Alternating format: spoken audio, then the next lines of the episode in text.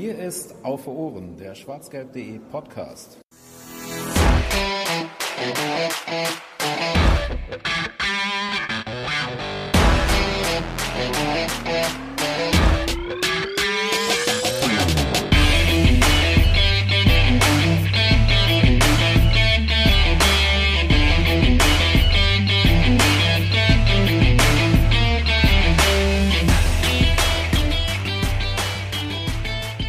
Mukoko ist da und angekommen bei den Profis. Eigentlich wollten wir es noch vor seinem ersten Pflichtspiel und vor seinem Geburtstag machen, dass wir noch einmal auf die Jugend gucken, aber jetzt machen wir es eben, nachdem er schon die ersten Minuten bei den Profis gekriegt hat. Ist auch nicht schlimm. Herzlich willkommen zur 50. Ausgabe von Auf den Punkt. Ein kleines Jubiläum unseres kleinen Kurzformates, ähm, der kleinen Schwester unseres äh, großen Podcasts Auf Ohren.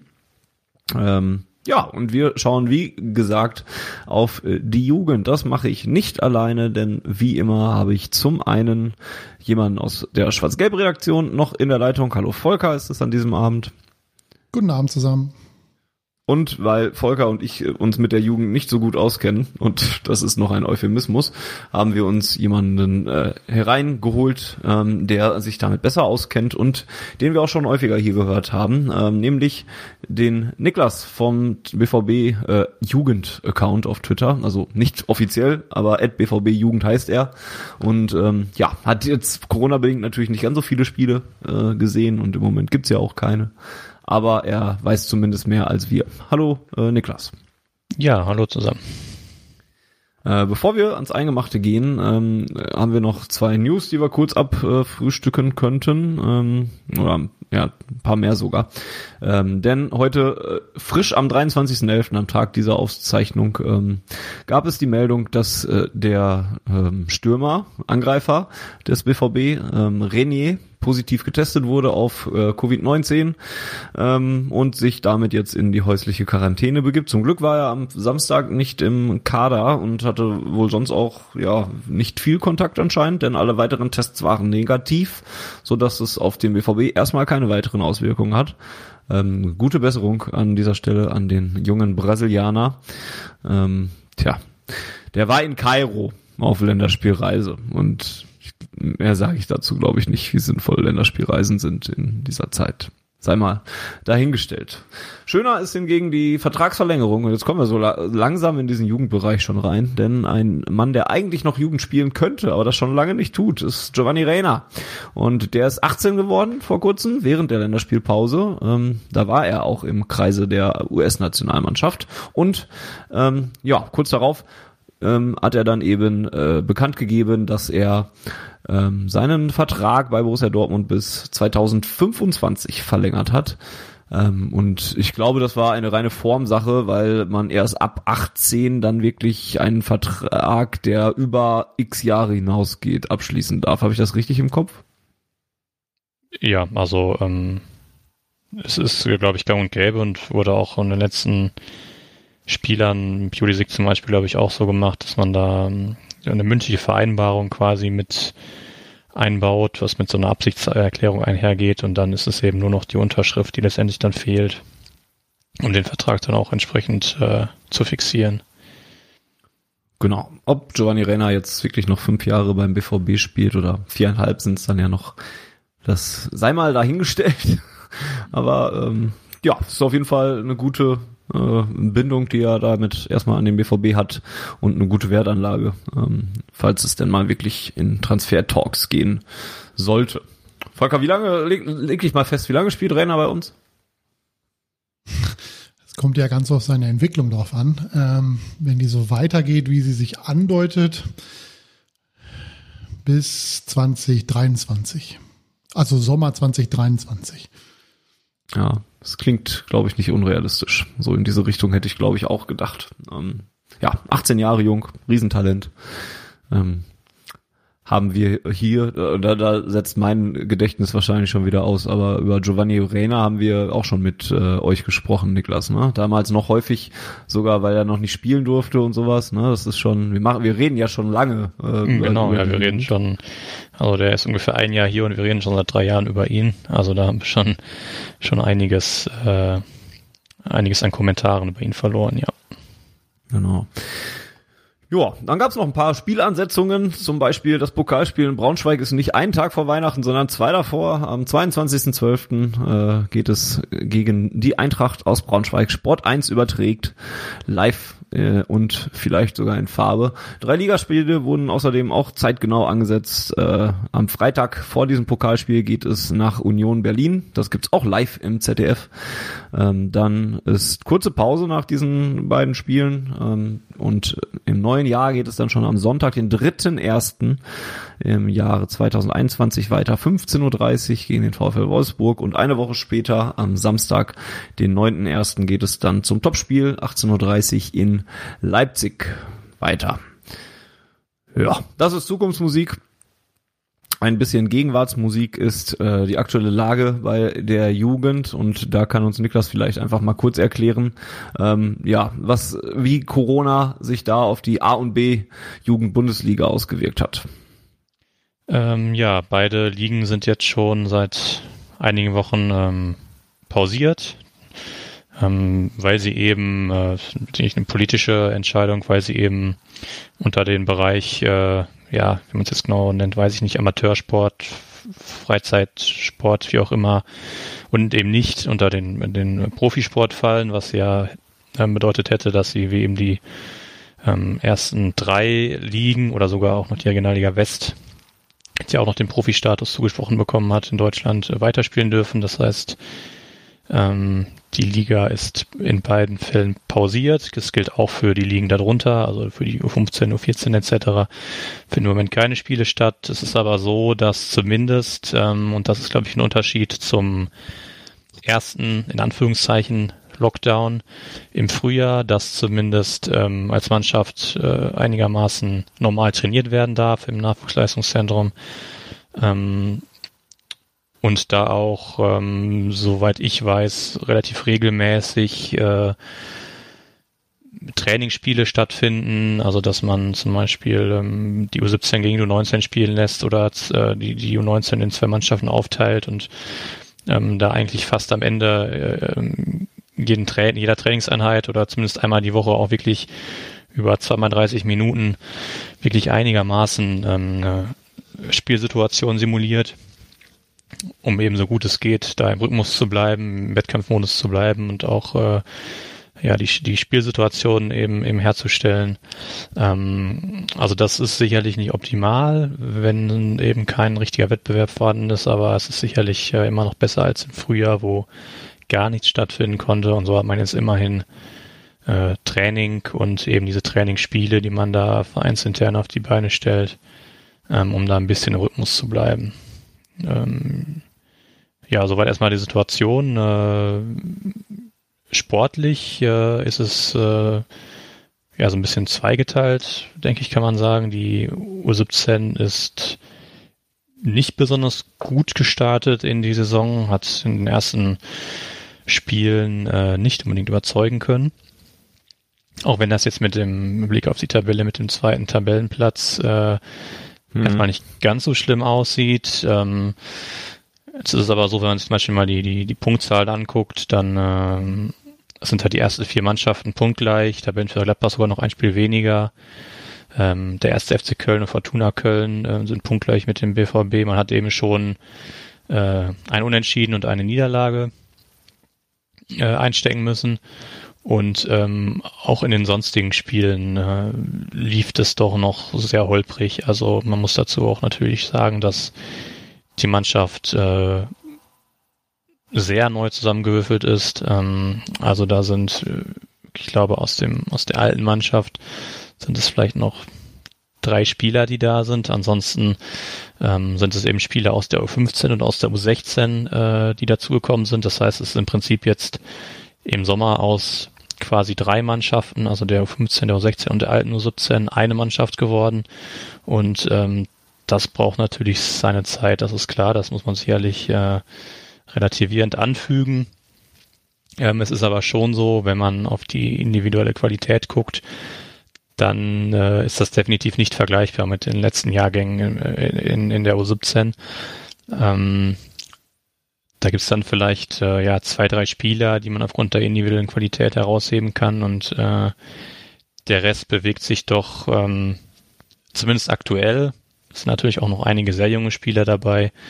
Bewegt sich aktuell nicht auf dem Niveau, wie man das aus den letzten Jahren gewohnt ist. Also wir haben ja zum Beispiel bei Julian Pauli schon gesprochen.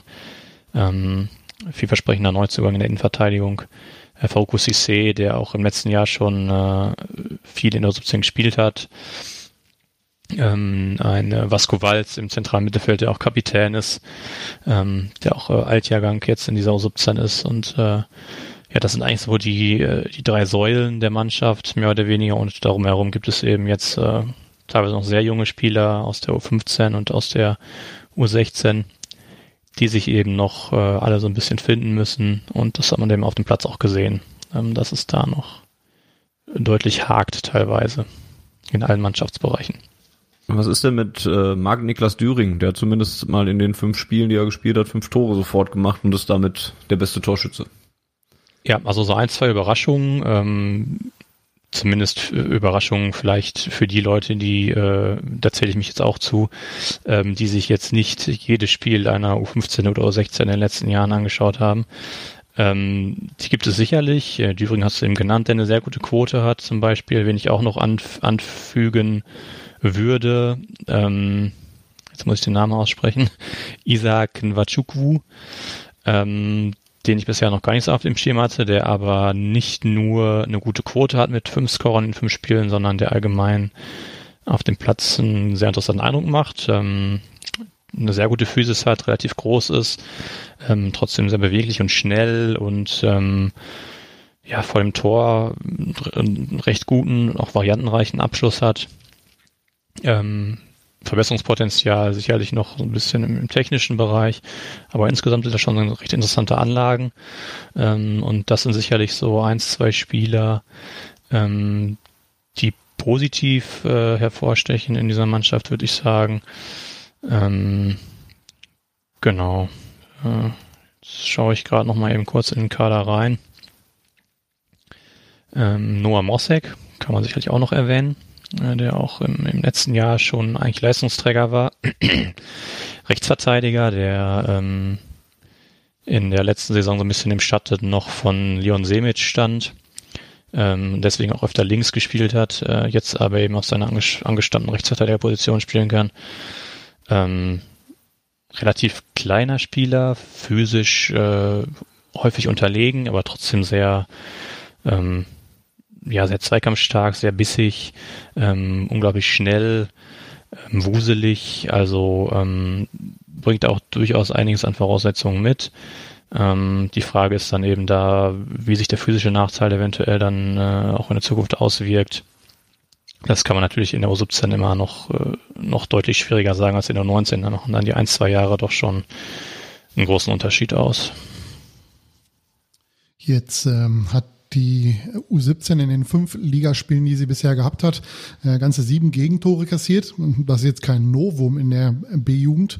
Auch Köln und äh, Fortuna Köln haben jeweils sieben Tore kassiert, auch Preußen Münster, nur Gladbach nicht, aber die haben auch ein Spiel weniger.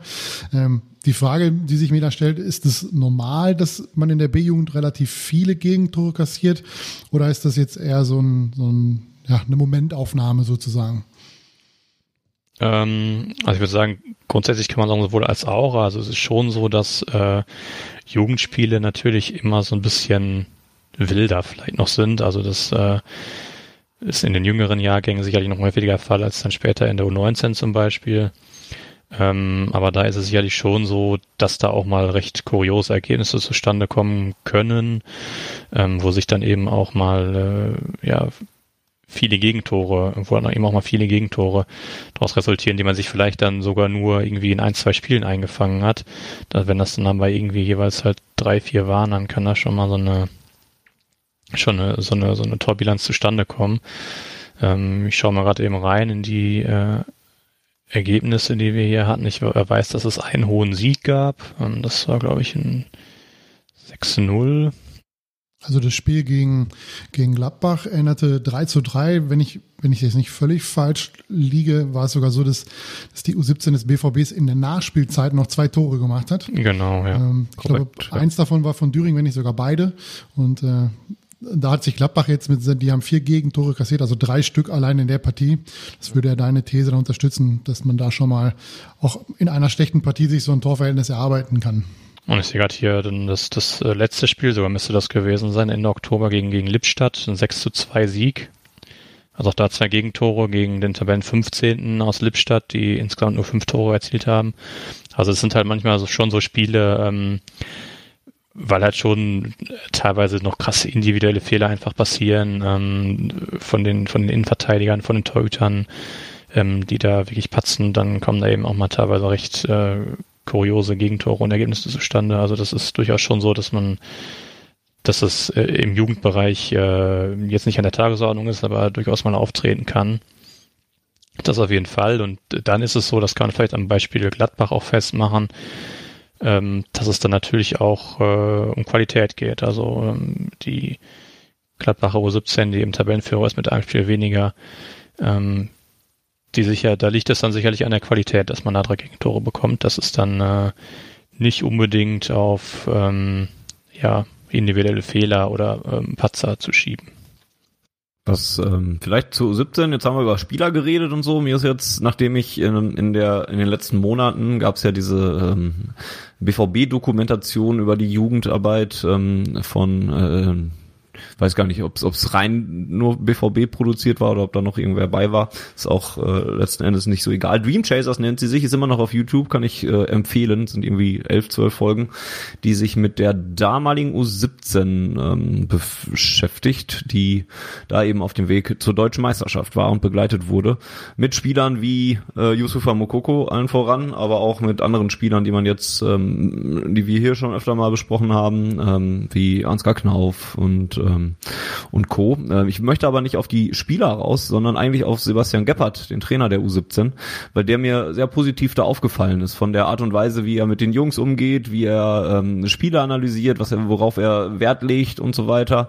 Ähm, und da hattest du eben im Vorgespräch auch ein paar interessante Sachen zugesagt. Was ist denn so dein Eindruck und äh, vielleicht auch der Stellenwert ähm, von Sebastian Geppert im Verein beim BVB? Äh, der Stellwert ist definitiv äh, sehr hoch. Also man hält im Verein von äh, Sebastian Geppert sehr viel. Ähm, er ist jetzt auch, äh, glaube ich, schon einige Zeit, äh, ja, seit 2015, nee, Cheftrainer bei der 17 ist er seit 2016. Vorher war er äh, als Co-Trainer da tätig. Ähm, also man hält, man hält sehr viel von ihm. Ähm, er hat auch, er bringt auch relativ vieles mit, was, was einen guten Trainer auszeichnet. Also er ist, äh, er ist äh, taktisch äh, versiert, er hat seine, seine Fußballlehrerlizenz. Ähm, er hat vor allen Dingen, das kommt glaube ich auch in der Doku äh, gut rüber, er hat eine sehr gute Ansprache auch äh, mhm. zu den zu den jungen Spielern. Ähm, er, er moderiert es auch äh, ganz gut, wobei ich äh, hatte auch durchaus dann im Rahmen dieser Dokumentation mal äh, Kommentare gelesen habe, dass das teilweise mit einigen Spielern, dass er da ein bisschen zu hart äh, kompromisslos äh, ins Gericht geht, aber äh, im, im Großen und Ganzen moderiert er die, die Truppe so ganz gut, ähm, was ja auch nicht einfach ist, weil man natürlich äh, in der Jugendmannschaft äh, noch mehr als sicherlich im Profibereich immer so ein bisschen den, den Spagat hinbekommen muss zwischen mannschaftlichem Erfolg und der individuellen Förderung einzelner Spieler. Und ähm, ja, da muss man eben immer so ein bisschen ab, abwägen. Ähm, ziehe ich, die, ziehe ich die Spieler jetzt mit, inwieweit ziehe ich die Spieler mit, wenn eigentlich schon klar ist, äh, das, das reicht hier nicht und wie kommuniziere ich das? Und äh, das ist ja nicht einfach und ich finde, das moderiert er ganz gut und das sieht man eben im Verein auch, äh, auch so, ähm, dass er da sehr viel mitbringt und ähm, ja, definitiv äh, ein, ein Trainertalent, was man da im Verein hat, 36 Jahre ähm, ist er alt. Und äh, ja, ich bin gespannt, wo sein Weg noch hingeht. Ähm, also jetzt ist er, wie gesagt, seit 2016 Cheftrainer in der in der U17. Ähm, da ist natürlich auch immer so ein bisschen die Gefahr, in Anführungszeichen, dass man, wenn er jetzt selbst im Verein keine unmittelbare Chance zur Weiterentwicklung sieht, der, der Posten im 19-Bereich wurde ja jetzt auch erst im Sommer neu besetzt. Mhm. Ähm, U23 ist momentan ganz gut versorgt und der Schritt zu den Profis, der ist äh, ja sowieso, ähm, ja, ich will nicht sagen meilenweit entfernt, aber doch ein sehr großer. Ja, es kann natürlich immer sein, dass äh, 19 Bundesligist dann dann ankommt und sagt, äh, hey, wir haben hier gerade eine eine Stelle frei als, Cheftrainer in der U19, was ja grundsätzlich erstmal schon mal eine Beförderung ist und dann geht da vielleicht auch sogar noch perspektivisch ein bisschen was weiter. Dann ist natürlich mal so ein bisschen die Gefahr da, ähm, dass er sich da neu orientieren könnte, aber das sehe ich jetzt kurzfristig erstmal nicht. Er ist äh, mit der Stadt verbunden, mit dem Verein sehr verbunden und äh, man hält wirklich große Stücke auf ihn und da bin ich auf jeden Fall gespannt, wie es dann mit ihm im Verein weitergeht. Gut, dann würde ich vorschlagen, wir äh, machen mal den Schritt zur U19. Das hast du gerade ja auch angesprochen, gab es im Sommer ja eine Trainerveränderung, wo wir auch schon drüber geredet haben. Da ist Mike Tulberg jetzt ähm, Trainer und ähm, nicht mehr Michael Skibbe, ähm, wie äh, wir, ja, da haben wir auch drüber spekuliert, was, was da jetzt alles genau schiefgelaufen ist, das lassen wir aber auch mal. Ähm, die konnte nicht so viele Spiele machen, nämlich direkt eins weniger als die U17 es tat, hat dafür aber auch eine saubere Weste, denn die konnten alle vier gewinnen, äh, gewonnen werden, mit einem Torverhältnis von 16 zu 2, dann auch noch relativ deutlich. Ähm, die sind also eigentlich ganz gut aus den Startlöchern gekommen, hört sich zumindest so an. Ja, das äh, kann man definitiv so sagen und das ist auch ähm, was, was ich nicht nur, was man nicht nur in der Tabelle ablesen kann, sondern was sich auch auf dem Platz äh, widerspiegelt. Ähm, die Spiele konnte man ja, ich glaube, das, nee, alle, na, ich überlege gerade. Zumindest, zumindest ein Großteil, ne? Genau, ja. zumindest ein Großteil. Ich glaube, drei der vier Spiele konnte man im Livestream verfolgen.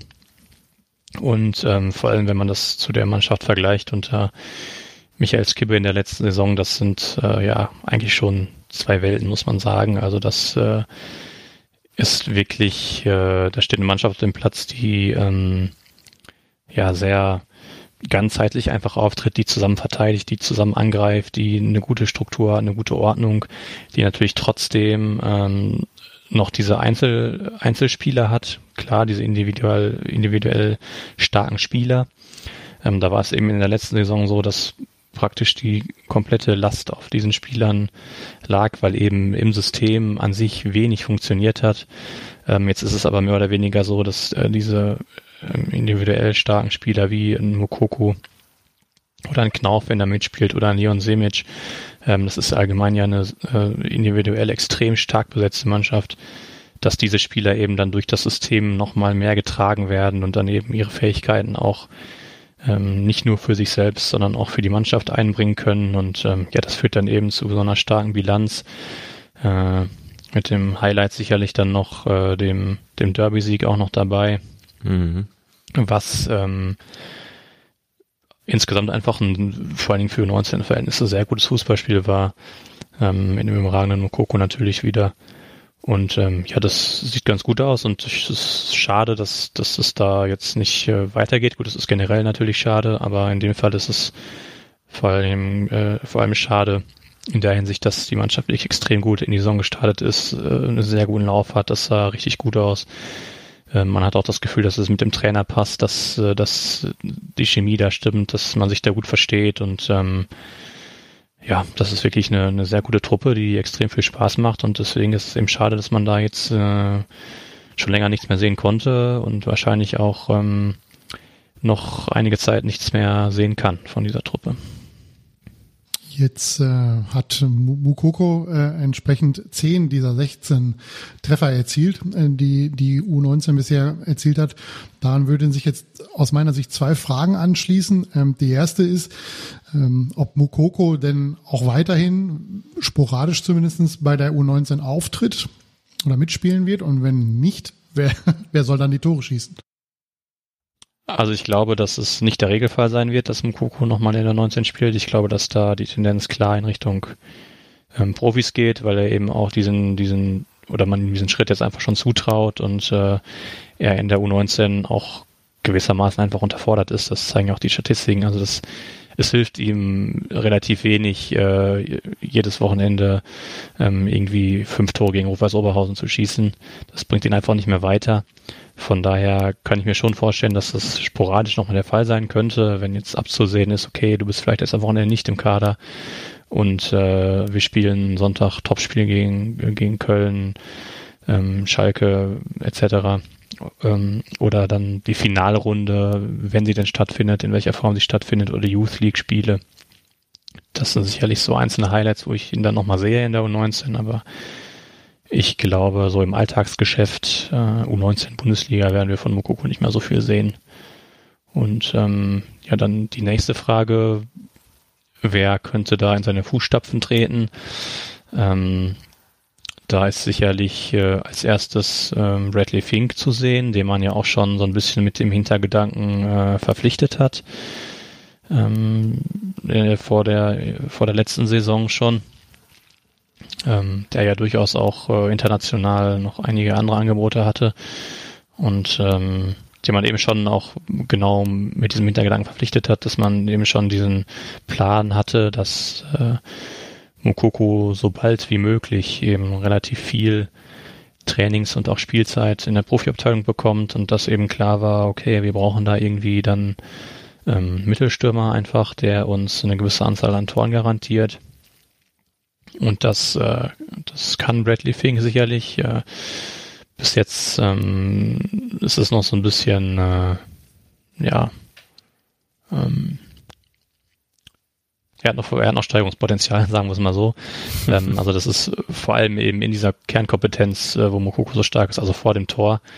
Ähm, da ist definitiv noch Steigerungspotenzial vorhanden. Da geht er teilweise noch ein bisschen unglücklich. Ähm, aber ansonsten ist das ein Spieler, der in der U19-Bundesliga äh, sicherlich äh, höheren Ansprüchen genügen kann, der einen sehr guten Körper hat, der trotzdem sehr schnell ist, ähm, der eben noch so ein bisschen äh, ja, an seinem Torschuss sicherlich arbeiten muss, Torabschuss arbeiten muss, vielleicht auch im taktischen Bereich noch ein bisschen. Also es ist jetzt kein Mokoko, aber er kann sicherlich ähm, in der U19-Bundesliga eine gewisse Anzahl an Toren garantieren. Und im Endeffekt ist es aber so, was man ja eigentlich immer hört, wenn ähm, Top-Leistungsträger eine Mannschaft, einen Verein verlassen, sei das in der U17 oder sei das bei den Profis, dann muss, muss das irgendwie äh, auf mehrere Schultern verteilt werden. Und das ist sicherlich ja auch der Fall. Ähm, also da gibt's dann äh, zum Beispiel noch einen Samuel Bamba, den man ähm, frühzeitig aus der 17 hochgezogen hat, der auch eine ganz gute Saison spielt. Es gibt, äh, man hat ja den Jamie Benno Gittens verpflichtet, ähm, äh, aus der Jugendabteilung von Manchester mhm. City, der, der lange raus war, was man auch in den ersten Spielen so ein bisschen gesehen hat, dass ihm da definitiv noch ähm, Substanz fehlt, der aber bereits angedeutet hat, dass er vor allem technisch ähm, eine enorme Bereicherung sein kann. Ähm, das sind zum Beispiel so Spieler, ähm, das sind jetzt dann nicht mehr unbedingt Mittelstürmer, aber das sind einfach Spieler, die insgesamt einfach dann diese Offensive so ein bisschen, dann so ein bisschen Verantwortung geben, diese Offensive übernehmen müssen und das sicherlich auch können und dann bin ich da eigentlich auch ganz guter Dinge, dass man das ähm, im Verbund ganz gut kompensiert bekommt, dann, dass eben ein Yusuf Mokoko nicht mehr dabei ist. Was ist mit Ansgar Knauf, der ähm, ja würde jetzt nicht sagen, dass er auf dem gleichen Level ähm, performt hat wie Mukoko, aber war ja schon immer ein ganz guter Partner dazu und der äh, hat jetzt zuletzt wahrscheinlich auch so ein bisschen dadurch bedingt, dass die U19 ja nun mal nicht gespielt hat, hat er in der Regionalliga West immer mal wieder Spiele gemacht, kommt da jetzt schon auf fünf Einsätze, hat schon ein Tor geschossen, eins vorbereitet. Ähm, glaubst du, der bleibt dann jetzt auch eher bei der U23 oder wäre das noch eine Option, dass er, wenn dann die U19 wieder spielt, ähm, dass er den Kader dann noch verstärkt? Ähm, sehe ich dann eigentlich die ähnliche Situation wie, wie bei Mukoko. Also ich glaube, dass es durchaus nochmal vorkommen kann, äh, dass er das spielt. Ähm, er wird ja sicherlich im Profi, er stand ja auch schon im, Profikader. Hm. Ähm, das wird jetzt sicherlich äh, nicht die Regel sein. Ich glaube, dass wir da Mukoko deutlich häufiger sehen werden wahrscheinlich. Ganz einfach auch natürlich der, der Position äh, geschuldet. Das, wenn Mokoko ist, ist im Profikader Mittelstürmer Nummer zwei. Also das äh, kann man einem Ansgar Knauf dann, dann einfach nicht bieten. Ähm, ich glaube, dass Ansgar Knauf auch, man muss ja auch mal so ein bisschen individuell einfach schauen, was ist, was ist für die Entwicklung der Spieler äh, gerade gut. Und ähm, bei Ansgar Knauf ist es, glaube ich, definitiv, ihm, ihm tut es definitiv gut, wenn er einfach so ein bisschen diesen, diesen physischen Aspekt noch so ein bisschen mehr mitbekommt. Und äh, das ist sicherlich in der Regionalliga, ähm, äh, da gibt es wahrscheinlich keine keine bessere Liga äh, in Deutschland als als eine Regionalliga, wo man als als junger Spieler dann auch mal eben so ein bisschen äh, ja das das Arbeiten lernt und äh, auch mal lernt, dann wenn so ein 35-jähriger Ex-Profi dich mal eben an der Seitenlinie umhaut. Das sind durchaus Erfahrungen, die, äh, die tun ihm, glaube ich, ganz gut. Insofern er sich natürlich nicht dabei verletzt. Das ist natürlich auch immer die Gefahr, die man dann in solchen, mhm. solchen Konstellationen dann gegeben sind. Aber ich glaube, dass ihm die Regionalliga da einfach individuell in seiner Entwicklung ganz gut tut. Und äh, wie gesagt, insgesamt sehe ich es ähnlich. Also ich kann mir schon vorstellen, dass wir ihn nochmal sehen in der äh, U19. Ähm, ich glaube aber, dass er in der U23 aktuell ganz gut aufgehoben ist und äh, dass seine Entwicklung auch äh, ja, am meisten zuträgt. Ja, und was machen wir jetzt aus Yusufa Mokoko? Der durfte jetzt am letzten Wochenende fünf Minuten mal spielen, war auch so ein bisschen dem Spielstand sicherlich geschuldet. Was, äh, aber er darf jetzt nun mal spielen. Ne? Du hast schon gesagt, er ist jetzt erstmal der Stürmer Nummer zwei. Ähm, hinter Erling Haaland, der nochmal auch, ja, gut, ist nochmal ein Kapitel für sich. Ähm, aber was erwartest du da jetzt? Was für einen Weg wird er gehen? Ähm, wie viel kann man jetzt schon von einem 16-Jährigen verlangen? Ähm, was für Einsatzzeiten erwartest du? Kriegt er? Ähm, wann schießt er sein erstes Tor? Was glaubst du? Du hast ihn häufiger gesehen als wir. Mhm. Also ich glaube, dass äh, der Einsatz in, in Berlin am Samstag ähm, ja eher so, so, so eine Art so eine Mischung aus, aus Geschenk und, und Rekordsicherung war, sage ich mal. Also er hatte ja einen Tag vorher Geburtstag und ähm, ich meine, man hat natürlich auch also die, die einmalige Chance, sich den Rekord mit 16 Jahren und einem Tag zu sichern. Ähm, mhm. Das ist ja auch für den, für den Verein einfach eine Gelegenheit, äh, ja, die man, wenn man sie bekommt und die Spielkonstellation hat das eben hergegeben, dann nimmt man die natürlich mit, das ist ja gar keine Frage. Ähm, von daher glaube ich, dass das äh, ja so ein bisschen da auch mit reingespielt hat, vielleicht sogar auch der Hauptgrund war. Ähm, wird dann sicherlich demnächst interessant zu sein, äh, interessant zu sehen sein, ähm, wie, wie oft packt das du den Kader? Das ist sicherlich erstmal so die erste Frage. Ähm, da könnte ich mir zum Beispiel schon vorstellen, dass er Spieler wie äh, Renier, gut, jetzt mehr oder weniger gezwungenermaßen, ähm, aber auch sportlich durchaus schon hinter sich lässt. Also dann, ich könnte mir auch durchaus vorstellen, dass das Kapitel Renier äh, im Winter schon wieder beendet ist und ähm, dann hätte er da äh, einen Konkurrenten weniger. Und natürlich kommt da auch die ähm, ja, zwei relativ neue Regeln ähm, ihm zugute. Zum einen, dass man jetzt auch, dass wir in der Bundesliga auch einen 20er-Kader ähm, haben dürfen und äh, zum anderen die Tatsache, dass fünfmal gewechselt werden darf. Das ist sicherlich auch zwei äh, Sachen, die eher dafür sprechen, dass er erstens jetzt häufiger im Kader steht und zweitens dann auch mal häufiger auf, auf Spielminuten kommt. Ähm, das wird sich äh, jetzt, ich würde sagen, erstmal fast ausschließlich auf ähm, äh, ja, auf Einwechselminuten beschränken. Mhm. Also ich glaube nicht, dass wir Mokuku so schnell als ähm, Startspieler bei den Profis sehen werden. Es sei denn, da bricht jetzt wirklich eine, eine äh, exorbitante ähm, Verletzungsmisere in der Offensive aus. Ähm, ja, was kann man grundsätzlich von ihm erwarten? Ich glaube schon, dass man durchaus sehr viel erwarten kann. Also das ist auch einfach ganz ganz normal, wenn man sich die Zahlen anguckt und äh, wenn man auch sieht, was er einfach auf dem Platz, Platz mitbringt, weil man dann eben auch sieht, dass hinter den Zahlen auch wirklich was dahinter steckt. Also ähm, das ist jetzt äh, äh, eben kein kein Afdijai oder was da was es da ja auch schon für, für Vergleiche gab. Also ähm, da sehe ich jetzt bei ihm auch überhaupt nicht die Gefahr, dass er da irgendwie ähm, mental abdriftet oder mit diesem Druck nicht umgehen kann, weil ähm, das hört man ja auch von allen Seiten aus dem Verein, von allen Leuten, die mit ihm zusammengearbeitet haben und zusammenarbeiten. Er ist extrem auf dem Boden geblieben, er ist extrem äh, ehrgeizig, aber trotzdem bescheiden. Ähm, er arbeitet wahnsinnig viel, wahnsinnig intensiv, er, er möchte jeden Tag besser werden und ähm, ja, wenn er ein, einen Erfolg erreicht, dann hat er schon direkt wieder den, den nächsten Erfolg im Auge. Und ähm, das ist, glaube ich, einfach ein ganz gutes Mindset, was ihm einfach extrem dabei helfen wird, dann auch mit diesem Druck umzugehen. Und wenn er da wirklich bei sich bleibt und sich auf sich fokussiert, ähm, und die sportlichen Qualitäten hat er, das steht vollkommen außer Frage. Wenn er dann, wie gesagt, bei sich bleibt und sich darauf fokussiert, dann ähm, glaube ich, dass wir noch sehr viel Freude an, an dem Jungen haben werden. Wenn auch natürlich er mit 16 extrem jung ist. Das ist nochmal was anderes als ein Rainer, der mit 17 hm. hochkommt, als ein Sancho, der mit, mit 17 ähm, dabei ist. Ähm, nochmal eine andere Nummer. Äh, und von daher, ähm, ja, Zeit braucht es sicherlich, aber ich glaube nicht mehr so viel. Also bin auch extrem gespannt, wie das, wie das weitergeht und habe mich auch sehr gefreut, am Samstagabend dann ihn, ihn da zu sehen. Und äh, ja, ich bin einfach sehr gespannt, wo da der Weg hingeht.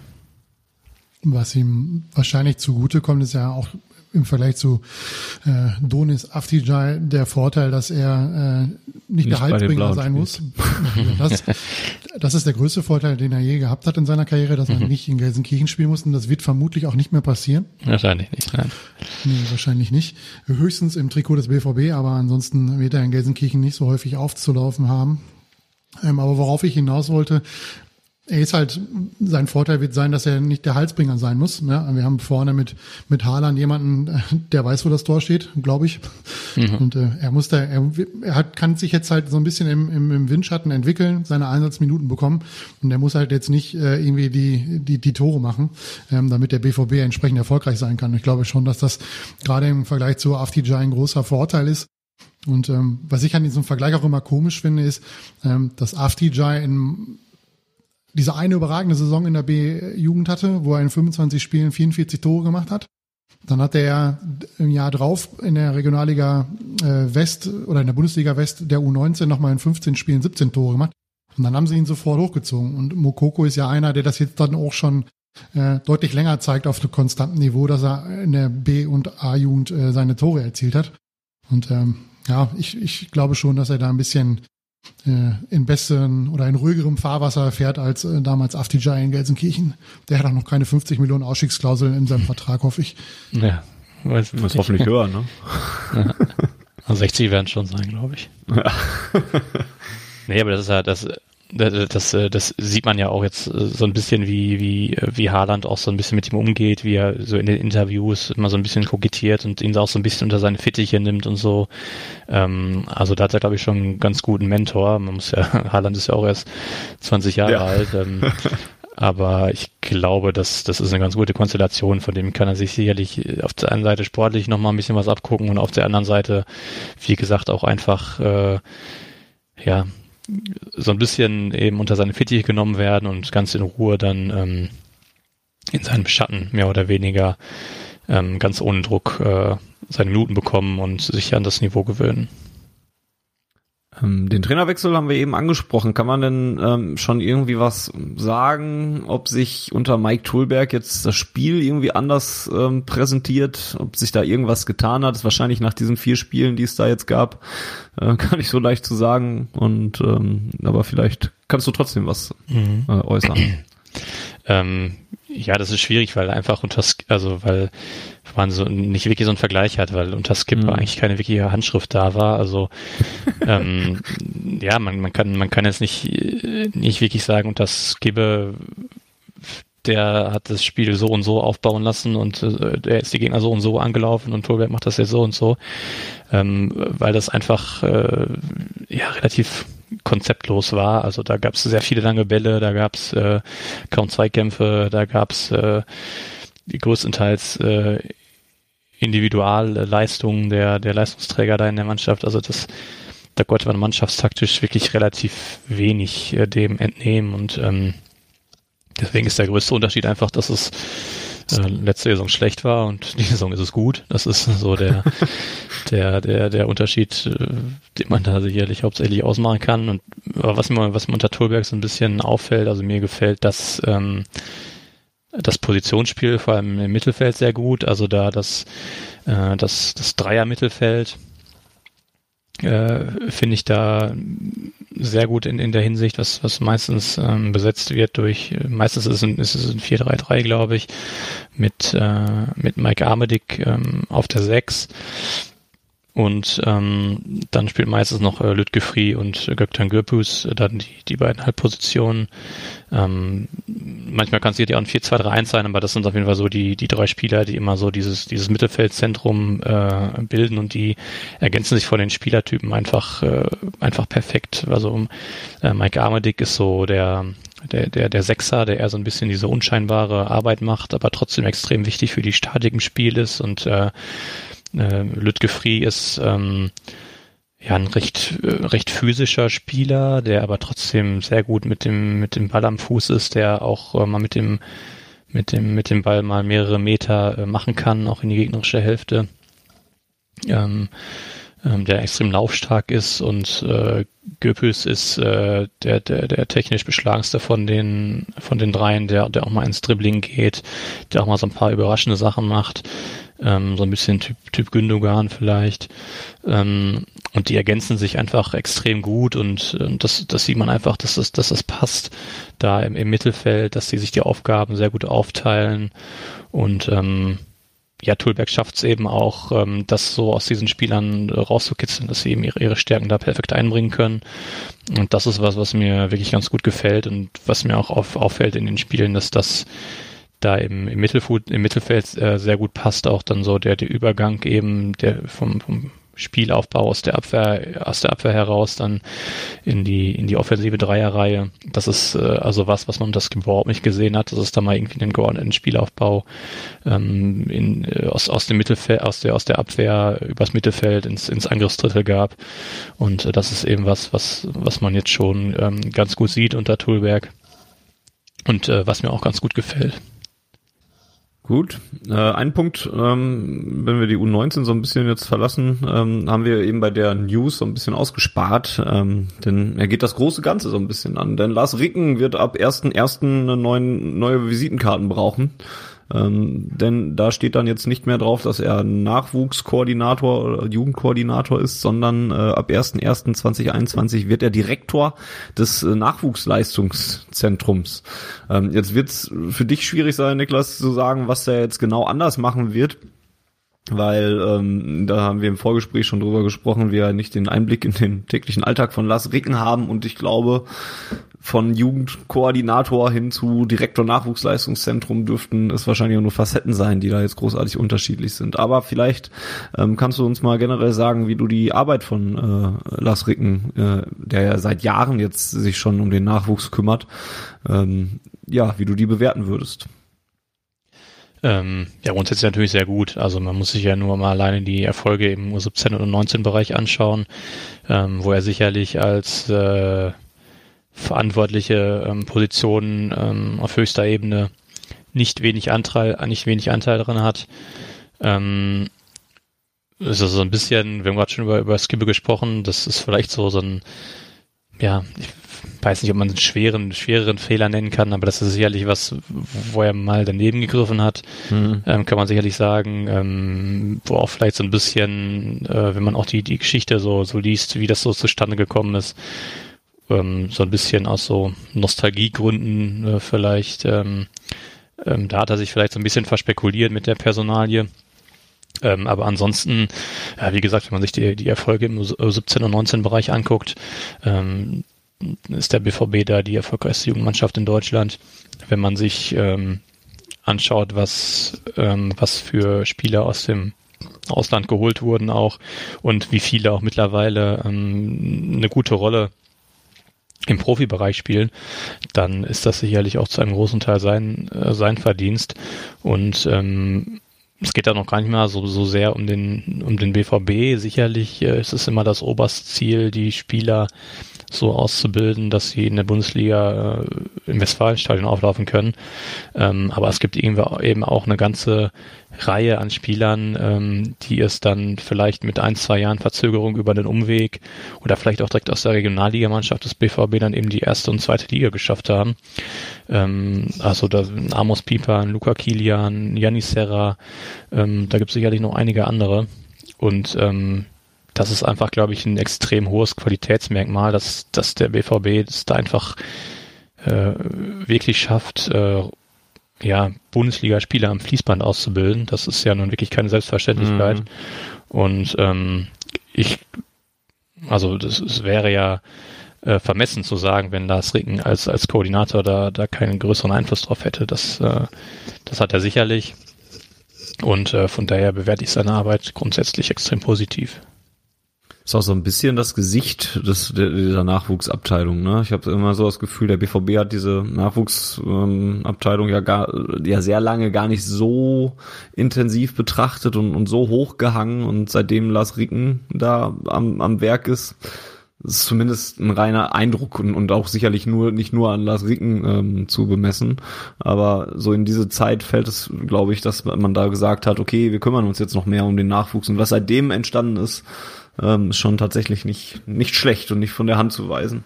Ähm, du hast gerade ganz gut erklärt, wie viele da in die Bundesliga gegangen sind und, und in der zweiten Liga und so weiter. Da gab es mal ist schon ein bisschen länger her, gab es mal im Mitgliedermagazin eine ganz nette Übersicht von so einer Deutschlandkarte, die dann voll war mit Leuten, die dann äh, in der ersten, zweiten und äh, dritten Bundesliga oder Liga äh, gekickt haben und mal ursprünglich mal in Dortmund äh, Jugend oder Amateure gespielt haben. Das ist schon ja. echt stark, ja. Es ist halt einfach ein Gesicht, also sowohl nach außen, ja. also Lassringen ist ja äh, ganz, ganz Fußball Deutschland, äh, zumindest äh, aufgrund des Champions League Finals bekannt. Ja. Ähm, äh, zum anderen aber eben auch nach innen, weil er einfach das, das verkörpert oder das erlebt hat, was alle Spieler im Jugendbereich eben erleben wollen. Also ähm, natürlich im, im Idealfall äh, das Siegtor im Champions League Finale zu schießen, aber zumindest eben diesen Weg zu gehen, äh, aus der Jugendabteilung äh, Profi zu werden und das, das verkörpert er eben einfach äh, nach innen und nach außen und das ist, glaube ich, auch äh, was, was man nicht, ähm, nicht unterschätzen darf, dass, dass, dass das einen extrem symbolischen Wert auch einfach hat. Ja, das denke ich auch. Gut, ich glaube, wir haben einen ganz guten Rundblick gemacht. Es sei ein Volker Grätsch noch von der Seite dazwischen und hat noch eine andere Frage. Ja, ich würde vielleicht noch ein Thema anschneiden, was jetzt nicht unbedingt in unseren Notizen steht. Ähm, vielleicht ein kleiner Cliffhanger ähm, bei, beim Derby der U19, ihr werdet es alle mitbekommen haben, gab es deutlich hörbar auf dem Livestream entsprechende Beleidigungen nach dem, ich glaube, es war das fünfte Tor in dem Spiel, was gefallen ist. Das Entscheidende auf jeden Fall von Mokoko. Ähm, entsprechende Beleidigung ihm gegenüber, äh, die er selbst als rassistisch empfunden hat. Ähm, meine Frage zielt immer viel mehr dahin, ähm, dass der BVB ja mit Otto Addo oder jemanden hat, ähm, der für die Talente verantwortlich ist. Ähm, kannst du was zu seiner Arbeit sagen oder glaubst du, dass, dass es dem BVB auch hilft, gerade bei, bei so einer Thematik jemanden zu haben, der das aus eigener Erfahrung auch kennt. Das ist jemand, ja, das ist ein blödes, äh, blöder Vergleich, aber jemand kein, kein äh, hellhäutiger äh, Talent, Scout ist, sondern eben jemand, der, der ja aufgrund seiner Hautfarbe schon die ein oder andere äh, Beleidigung über sich hat ergehen lassen müssen. Das weiß ich nicht, inwieweit, äh, inwieweit das da, äh, da Thema war zwischen jetzt in dem, in dem Fall speziell äh, Mokoko und, und Addo, ähm, dass das aber sicherlich äh, generell hilft oder dass man, ähm, also ein bisschen schwierig zu formulieren, dass man weiß, ähm, da ist wer, der der kann, der kann das vor allen Dingen auch auch beurteilen. Also ähm, wenn wenn mir jetzt ein, ein weißer ein weißer Fan im Internet äh, irgendwie sagt, soll mich mal nicht so anstellen, das das ist ja nicht, das ist auch keine rassistische Beleidigung. Ähm, ja, nee, kann er halt nicht beurteilen. Wenn ich mich rassistisch beleidigt fühle, dann dann ist das eine rassistische Beleidigung. Und ähm, von daher, ja, weiß ich nicht, ob, ob das, äh, ob man das an dieser Person so, so festmachen kann. Äh, ähm, aber generell ist es, glaube ich, sicherlich ganz gut, da irgendwie wen zu haben, der das so ein bisschen, ähm, ja, der vielleicht auch so ein bisschen die gleiche Perspektive einfach einnehmen kann.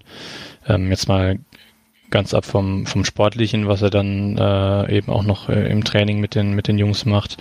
Ähm, ja, weiß ich nicht, ob das jetzt, ob das jetzt eine Rolle spielt, kann ich nicht, kann ich nicht beurteilen. Ich glaube schon, dass es halt zumindest so, äh, ja, da, da, da spricht jemand, der, der da einfach auch weiß, wovon er redet, wenn er da mit mir drüber redet, dann und, und aus eigener Erfahrung und er ist so ein bisschen auf meinem auf meinem Level in, de, in dem Sinne. Das glaube ich schon, dass es so für fürs Verhältnis einfach ein bisschen bisschen sinnvoller ist, glaube ich, oder vorteilhafter sein kann. Ja, auf jeden Fall. Er hat, er hat zumindest, äh, was, was das angeht, die, die gleiche Perspektive und man genau, fühlt ja. sich sicherlich auch so ein, so ein bisschen mehr, äh, ein bisschen mehr verstanden dann einfach. Äh, ja.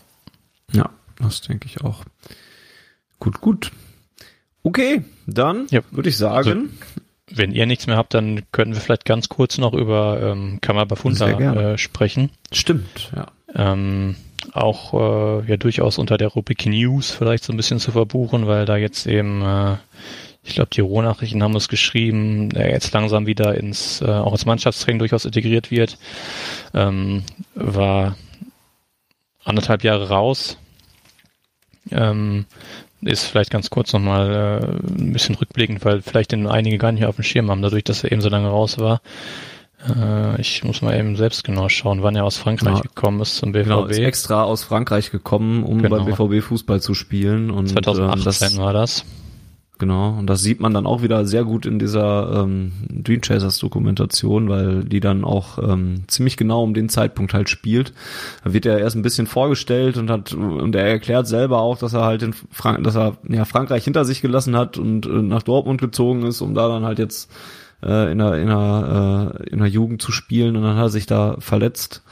Ähm, und ja, das wirkte erst, also schon wie eine schlimme Verletzung, aber dass es anderthalb Jahre waren, wusste, wussten sie da dann halt auch nicht. Und ähm, ja, hat sich jetzt sehr, sehr lange gezogen für jemanden, der echt so viel aufgegeben hat, um um bei Dortmund Fußball zu spielen. Das ist schon bitter.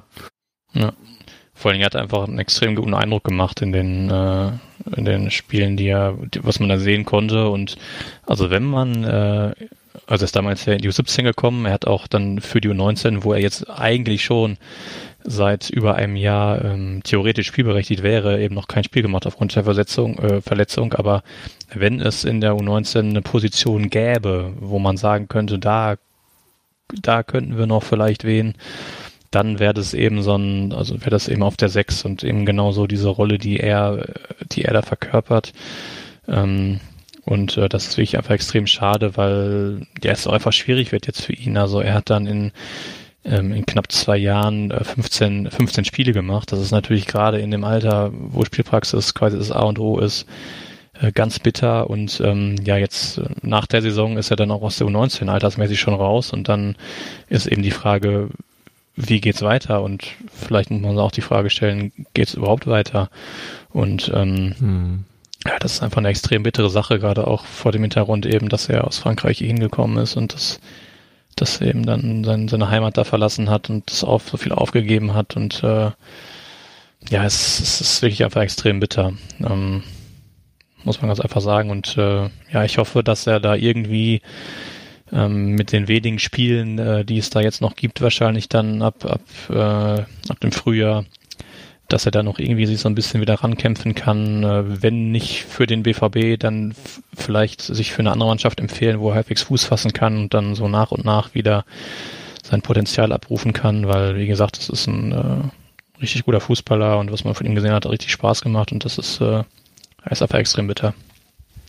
Vielleicht war es aber auch, also wenn man sich schon so scheiße verletzen muss und viele Spiele verpassen muss, ist vielleicht jetzt zumindest im Jahr 2020 Ja. auch ein Jahr, wo man es, also da laufen einem ja alle nicht so, so, so weit davon, weil ja alle nicht spielen können gerade. Ja, gut, das stimmt, ja.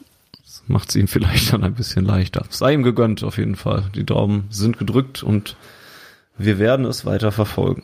Und dann natürlich äh, das äh, Positivbeispiel äh, Janis Serra, der ja mit seinem Kreuzbandriss samt Komplikationen auch äh, deutlich über ein Jahr, glaube ich, raus war. Auch in dieser extrem schwierigen Phase. Ich glaube, das war auch das letzte äh, U19-Jahr bei ihm.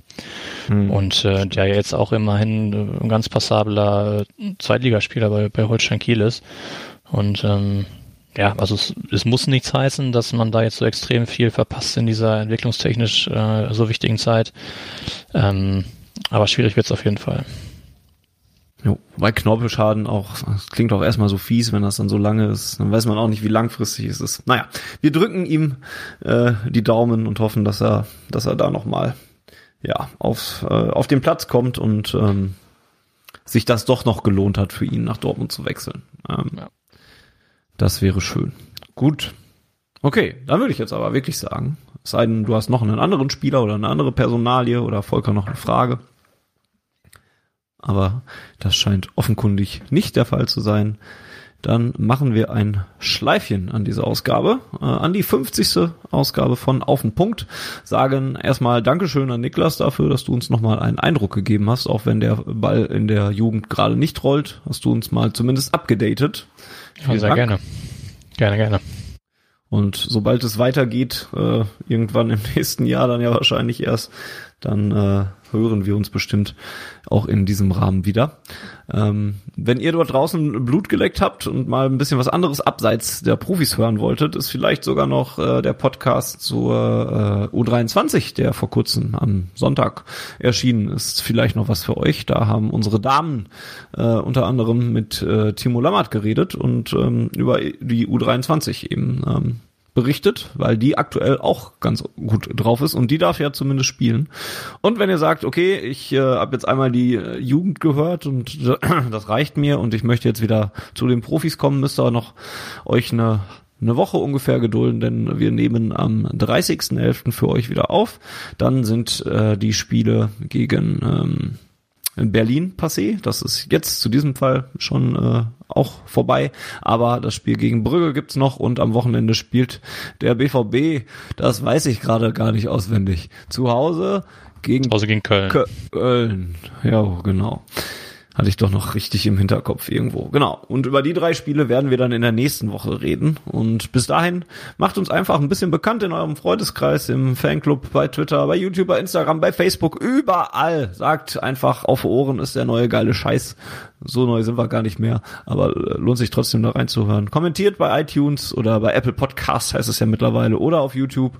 Und ansonsten eben ähm, in der nächsten Ausgabe. Seid einfach wieder am Start und ähm, ja, hört bei uns rein. Vielen Dank fürs Zuhören. Äh, vielen Dank auch an Volker, habe ich jetzt noch gar nicht gesagt, für Technik und fürs Mitinvestigieren. Sehr gerne. Und dann sage ich Tschüss und bis zum nächsten Mal und her BVB.